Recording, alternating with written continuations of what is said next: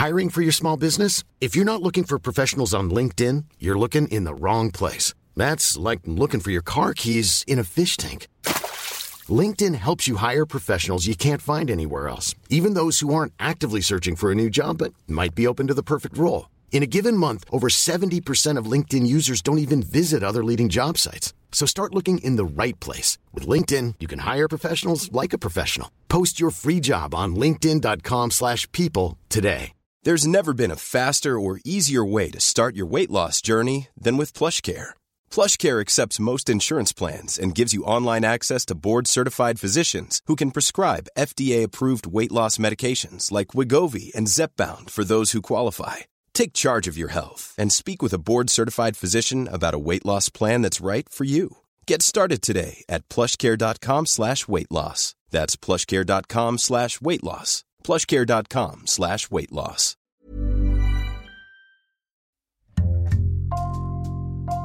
Bonjour, c'est Jules Lavie pour Code Source, le podcast d'actualité du Parisien.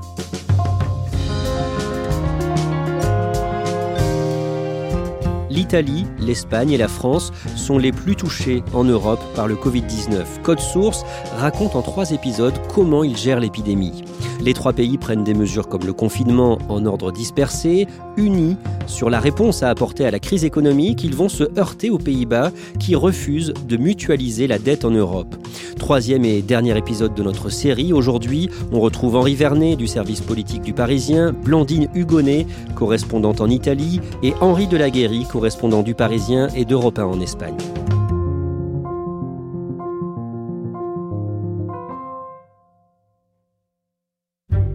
On vous retrouve tous les trois pour euh, la suite de ce récit. Henri Delaguéry, dans l'épisode précédent, vous nous décriviez le système de santé espagnol dépassé, l'armée appelée en renfort, le parc des expositions de Madrid transformé en hôpital de campagne, et la Turquie, le Japon, le Luxembourg qui aident le pays. Henri Delaguéry, à ce moment-là, quelles sont les conséquences sur l'économie espagnole? Les conséquences, on, les voit très vite. C'est euh, évidemment euh, énormément de salariés qui sont euh, placés en, chômage partiel, mais du chômage aussi, du chômage tout court. 300 000 chômeurs en plus en Espagne pour ce seul mois de mars. On atteint ce taux de 14%. On imagine qu'il va grimper encore dans les semaines qui viennent. Au mois de mars, c'est le moment où on prépare la semaine sainte, les vacances très importantes en Espagne. Les hôtels, les restaurants, eh bien, avaient recruté des tas de saisonniers pour cette période de congé. Toutes ces personnes-là, eh bien, sont mises au chômage on voit très rapidement que cette crise du coronavirus va avoir des conséquences dramatiques pour l'économie du pays. Euh, on pense ici tous à cette crise de 2008, cette crise financière qui avait été euh, épouvantable pour l'Espagne avec euh, des taux de chômage qui atteignaient à l'époque les 22-23%.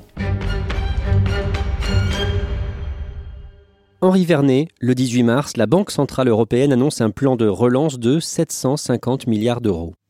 Oui, on peut dire qu'elle se réveille enfin. C'est Christine Lagarde, donc la nouvelle patronne de la BCE, euh, qui annonce ça. Mais une semaine auparavant, elle avait fait des annonces assez mitigées. Elle avait annoncé 120 milliards, euh, comme si finalement il s'agissait pas d'une crise aussi grave que cela. Et là, en effet, le ton est déjà très différent. Il est martial, il est assuré.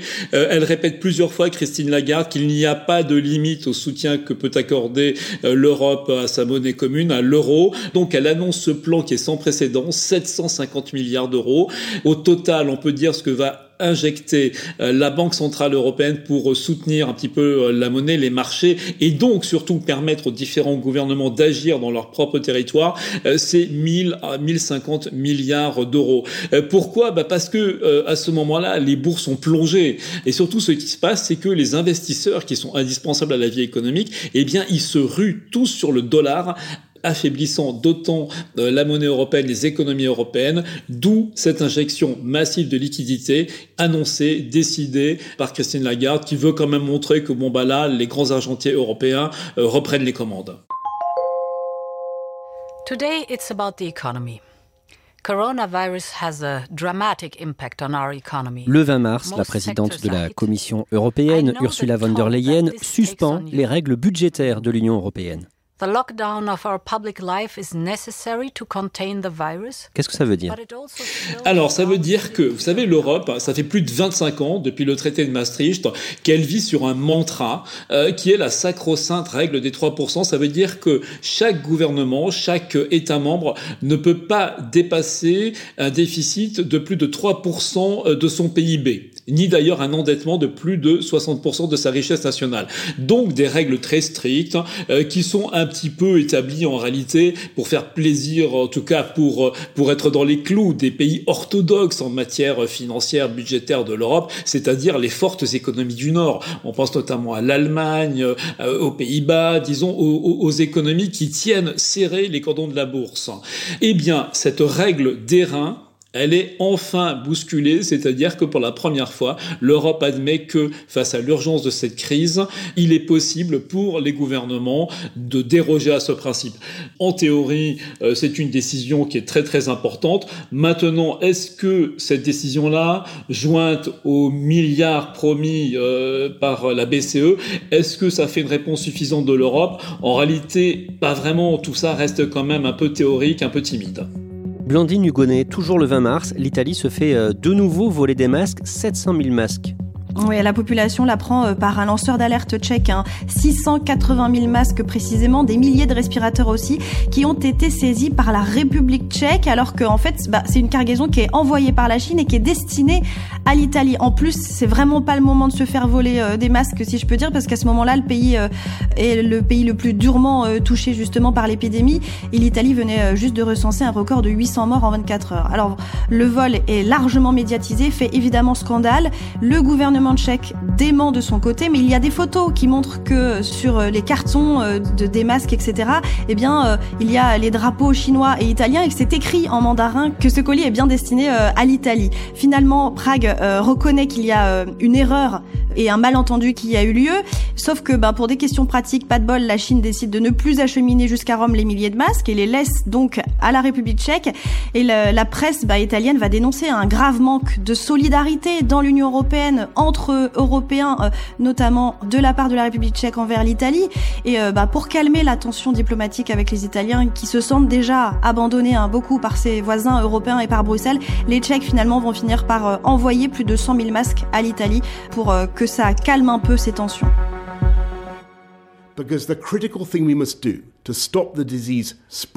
Le 23 mars, le Royaume-Uni prend à peine la mesure du, du Covid-19 et annonce finalement un confinement du pays. Ce même jour, Blandine Hugonnet, l'Italie annonce l'arrêt de toute activité économique non essentielle. Pourquoi cette décision? Ce jour-là, l'Italie est quasiment à deux semaines de confinement. Elle vient juste d'enregistrer son pic dramatique de décès euh, de cette période. La contagion se poursuit toujours très rapidement. La barre des 6000 cas est dépassée en un mois d'épidémie. Et les autorités le redisent, hein, il y a encore beaucoup trop de monde dans les rues. En Lombardie, 40% des habitants euh, sont encore en train de se déplacer malgré le confinement. Alors en fait, on va comprendre que ces personnes, ce sont essentiellement des travailleurs, surtout euh, dans cette région de Milan, qui est vraiment le poumon économique de, de l'Italie.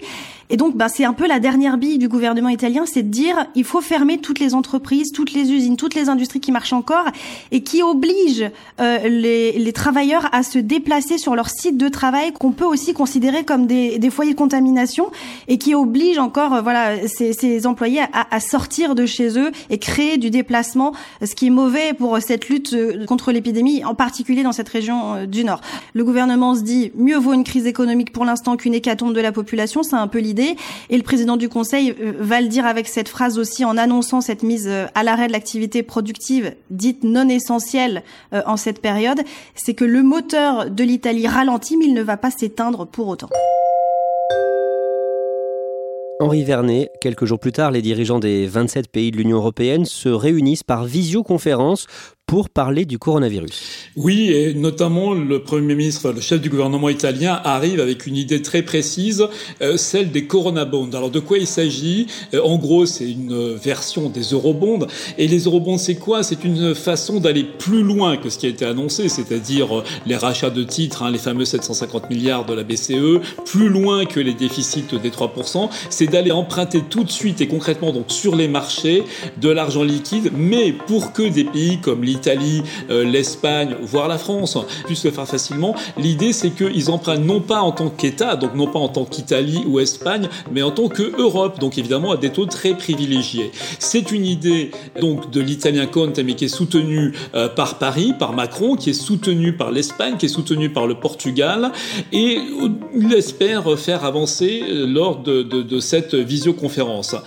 Et en réalité, bah, cette visioconférence, elle se passe très très mal. On voit le chef du gouvernement italien, qui est pourtant quelqu'un de très posé, de très sage, hein, c'est une professeur et c'est quelqu'un qui est plutôt euh, modéré. Eh bien là, euh, il est très ferme vis-à-vis de tous ses pairs, de ses homologues européens, et il dénonce cette espèce d'égoïsme, d'hypocrisie qui fait que non, on le lui refuse. Pourquoi? Ben Parce que Berlin et La Haye euh, campent sur le refus. Mark Rutte, le, le, premier ministre néerlandais, donc qui fait partie de ces orthodoxes purs et durs bah, il arrive lui avec un livre, avec un sandwich pour bien montrer qu'en gros on peut euh, blablater sur ce qu'on voudra, mais que lui ne changera pas de position. Euh, il y a le ministre allemand des, Finances, Peter Altmaier, qui lui parle carrément euh, de débat fantôme à propos de ces corona bonds pour bien montrer que vraiment là n'est pas le sujet.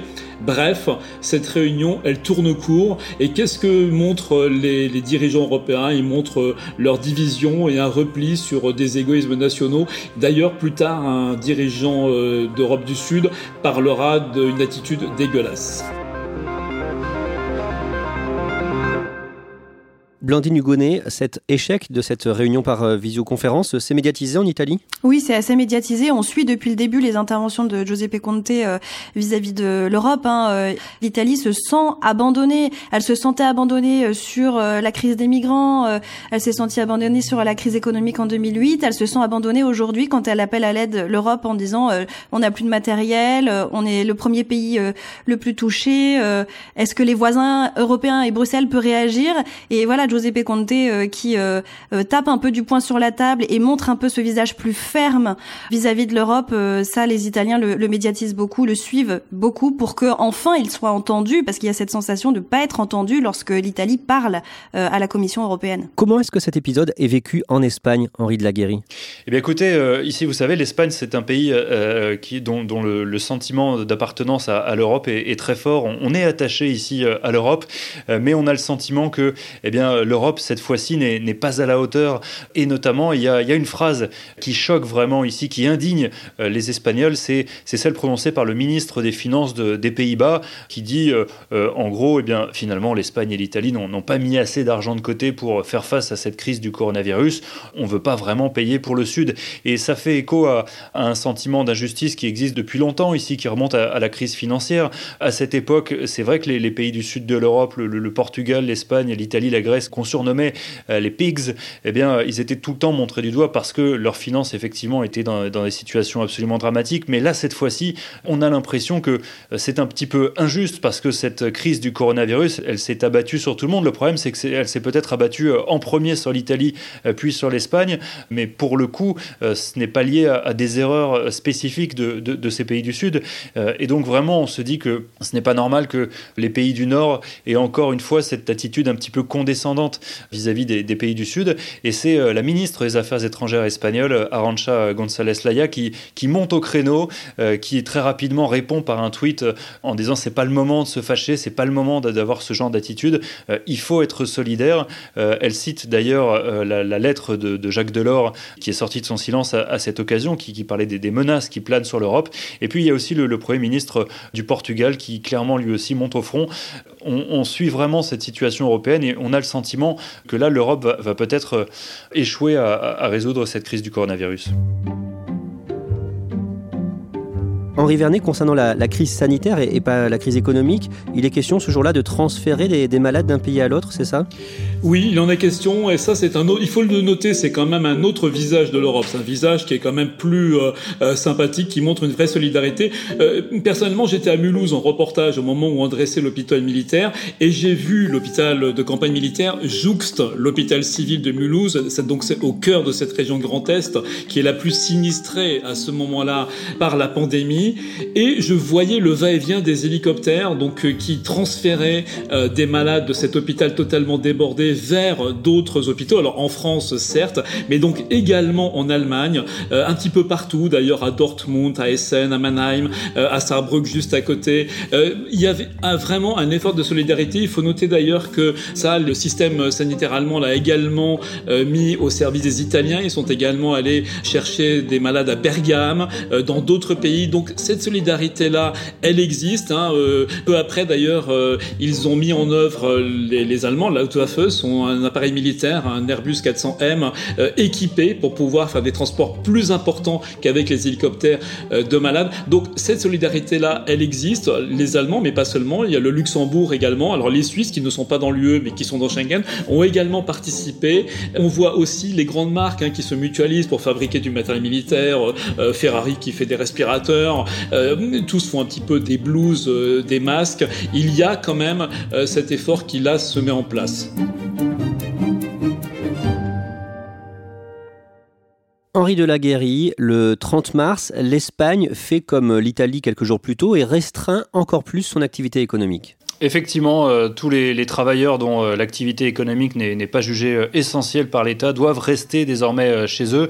La décision, évidemment, elle est, motivée par l'urgence sanitaire, par tous ces chiffres dont on a parlé et ces hôpitaux débordés. L'idée, c'est finalement de faire un, effort supplémentaire que personne, mis à part évidemment le personnel sanitaire et, les gens qui travaillent dans, les commerces d'alimentation, personne n'aille travailler pour qu'il y ait enfin un, changement de tendance dans cette courbe. Henri de la le samedi 4 avril au soir, le chef du gouvernement espagnol espagnol publie une tribune dans plusieurs journaux européens pour appeler à une réponse concertée de l'Union européenne face à l'épidémie. Oui, effectivement, cette tribune est, publiée dans, tous les, grands journaux euh, euh, d'Europe. Pedro Sanchez appelle à, un plan beaucoup plus ambitieux pour l'Europe. Il appelle à une sorte de plan Marshall, ce plan qui avait été euh, mis en place juste après la, Seconde Guerre mondiale. Peut-être, oui, l'Europe va devoir s'endetter, mais c'est selon lui le, seul moyen de permettre à, l'Europe de, survivre finalement. Donc effectivement, Pedro Sanchez se lance dans une offensive médiatique et il essaie d'emmener avec lui Giuseppe Conte, l'italien, mais également également Emmanuel Macron. Euh, il y a une bonne entente entre euh, les, deux chefs d'État, ils se comprennent euh, et, clairement on a le sentiment que Sanchez veut, monter finalement un, front des pays du Sud contre les pays du nord de l'Europe. Henri Vernet, le 5 avril, euh, on apprend que Boris Johnson est hospitalisé. Oui, on savait qu'il était malade, il l'avait dit lui-même, il avait montré une vidéo pour annoncer qu'il avait été testé positif et qu'il avait des symptômes légers, disait-il, une fièvre et une toux persistante. Eh bien, le 5 avril, il est conduit à l'hôpital. Breaking news from London. Number 10 Downing Street confirms reports that Prime Minister Boris Johnson has been admitted to a hospital. Pour observation, dit-on, par mesure de précaution. Mais évidemment, ça fait un espèce de choc dans ce pays après toute la posture euh, résolument optimiste qu'avait affiché Boris Johnson. Euh, le même soir, d'ailleurs, la reine d'Angleterre elle-même, ce qui est rarissime pour la quatrième fois seulement depuis le début de son règne, eh bien, Elisabeth II prend la parole, s'adresse à tous ces sujets, à tous les citoyens britanniques, en leur demandant de faire preuve de résistance, de résilience, de mener ce combat fièrement. Nous avons été confrontés par des défis par le passé. Ce défi est pourtant différent. Aujourd'hui, nous, nous tenons la main avec tous les autres pays. Nous euh, réussirons à vaincre la maladie. Ce succès, cette victoire dépend de chacun d'entre nous. Mais pour l'instant, je tiens à vous remercier toutes et tous. Blandine Hugonnet, euh, le 6 avril, il commence à y avoir des bonnes nouvelles en Italie. Oui, alors le bilan reste évidemment euh, très lourd, euh, mais il y a des signes très encourageants. D'abord, la contagion ralentit clairement. Hein, pour donner une idée, son taux de croissance par jour est passé de 25% à 4% d'augmentation en un mois. Donc la courbe ralentit, s'aplatit. C'est ce que dit hein, la protection civile qui annonce ses bilans tous les soirs et qui le souligne en disant qu'il y a vraiment des signes positifs à voir ce qui donne surtout de l'espoir, c'est le nombre de décès quotidiens qui commence tout juste à ce moment-là à diminuer avec la plus forte baisse des deux dernières semaines. Et puis euh, aussi le nombre de malades, hein, notamment les cas graves, ceux en soins intensifs, qui est en baisse. C'est le début de cette lumière euh, au fond du tunnel. Hein. Beaucoup des euh, dirigeants parlent de cette lumière au fond du tunnel. Le pic a bien été atteint. Sauf que le pic, c'est pas une pointe, c'est bien un plateau. Donc en fait, il faut laisser passer ce plateau et en redescendre ensuite. Euh, L'Italie à ce moment-là n'en redescend pas encore. Les autorités euh, sanitaires préfèrent euh, dire qu'il faut rester encore très prudent, qu'il ne faut surtout pas relâcher ce confinement national qui a été prolongé jusqu'au 13 avril. Et d'ailleurs, hein, pour être sûr que tout le monde reste bien chez soi et respecte le confinement, avec l'arrivée des beaux jours et surtout les fêtes de Pâques très suivies en Italie, eh bien les contrôles vont être renforcés pour voilà éviter de gâcher tous les efforts faits jusqu'à maintenant. C'est ce que dit le président du Conseil aussi. Henri de la euh, en Espagne, là aussi, il commence à y avoir des motifs d'espoir Le lundi 6 avril, on a enregistré le, nombre de décès le, plus bas depuis le, 24 mars, le plus bas en, 13 jours donc. Et donc clairement, euh, un peu comme en Italie, il n'y a pas de pic, mais un, plateau finalement. Euh, on est encore très très loin de, sortir de cette crise, mais c'est vrai qu'on sent que tous les efforts de, cette société espagnole, de, ces hôpitaux, de tous ces gens qui se sont mobilisés, de cette industrie qui a complètement modifié sa production, eh bien on sent que ça commence à, à porter ses fruits la contagion progresse beaucoup moins vite et surtout le, nombre de décès euh, quotidiens diminue.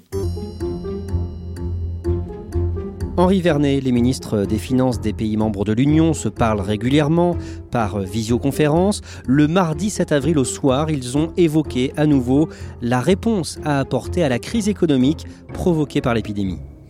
Oui, et ils se sont pas du tout mis d'accord. Il y a même de nouveau une espèce de gros clash qui a éclaté euh, au moment où l'Italie notamment demande de pouvoir accéder à des crédits vraiment préférentiels pour relancer tout simplement son économie, pour répondre à l'urgence de cette crise sanitaire terrible, une fois encore, soutenue par la France, soutenue euh, par la Belgique, par d'autres États européens plutôt du Sud ces États-là se sont heurtés à une intransigeance très forte des pays du Nord, en l'occurrence notamment de l'un d'entre eux, les Pays-Bas.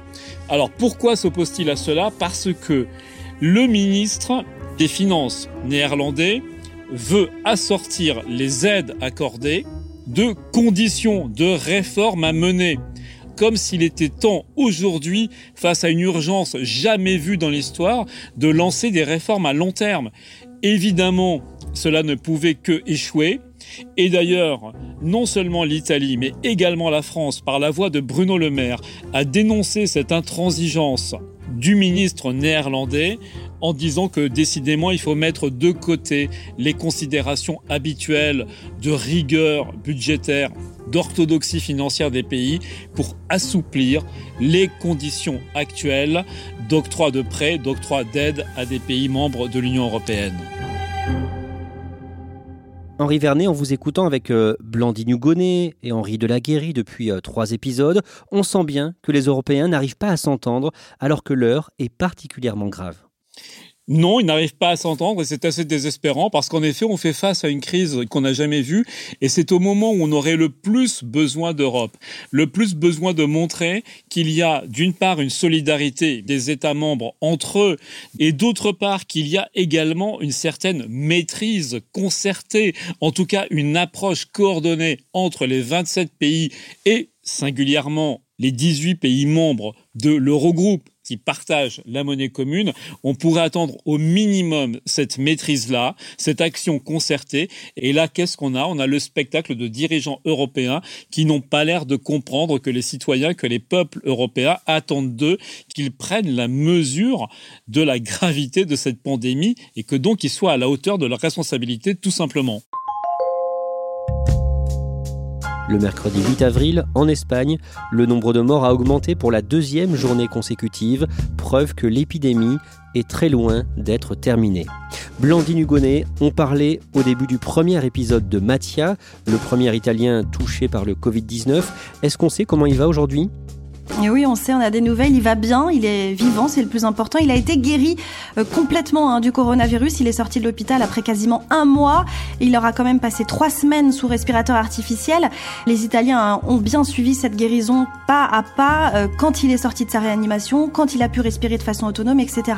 Et euh, juste avant qu'il quitte finalement l'hôpital, les médias ont diffusé un enregistrement audio dans lequel il donne de ses nouvelles. Io sono stato molto fortunato perché ho potuto essere curato. Ora potrebbero non esserci medici, personale, mezzi per salvarti la vita. Da questa malattia si può guarire. Il lance un peu ce message à la fois d'espoir et de prévention aux Italiens en disant euh, qu'il a eu de la chance de s'en sortir lui, que c'est bien la preuve que c'est possible de guérir de cette maladie, mais que euh, la seule vraie solution, c'est aussi de rester chez soi et de respecter le confinement euh, et les mesures. Ça, c'est son message. En tout cas, Mattia est bien rentré chez lui. Il a retrouvé sa femme tout juste à temps pour l'accouchement, parce qu'il va être papa pour la première fois.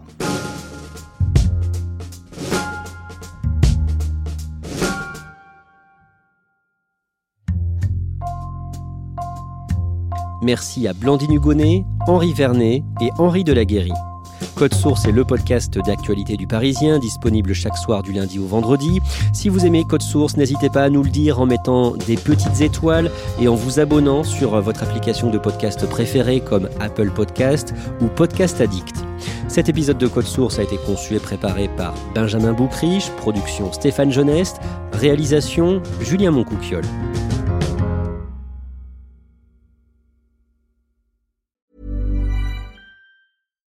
Deserves the best, and there's no better place to shop for Mother's Day than Whole Foods Market. They're your destination for unbeatable savings, from premium gifts to show-stopping flowers and irresistible desserts. Start by saving 33% with Prime on all body care and candles. Then get a 15-stem bunch of tulips for just $9.99 each with Prime. Round out Mom's menu with festive rosé, irresistible berry chantilly cake, and more special treats. Come celebrate Mother's Day at Whole Foods Market. Hi, this is Craig Robinson from Ways to Win, and support for this podcast comes from Invesco QQQ, the official ETF of the NCAA. Invesco QQQ is proud to sponsor this episode and even prouder to provide access to innovation for the last 25 years. Basketball has had innovations over the years too. We're seeing the game played in new ways every day. Learn more at Invesco.com slash QQQ. Let's rethink possibility. Invesco Distributors, Inc.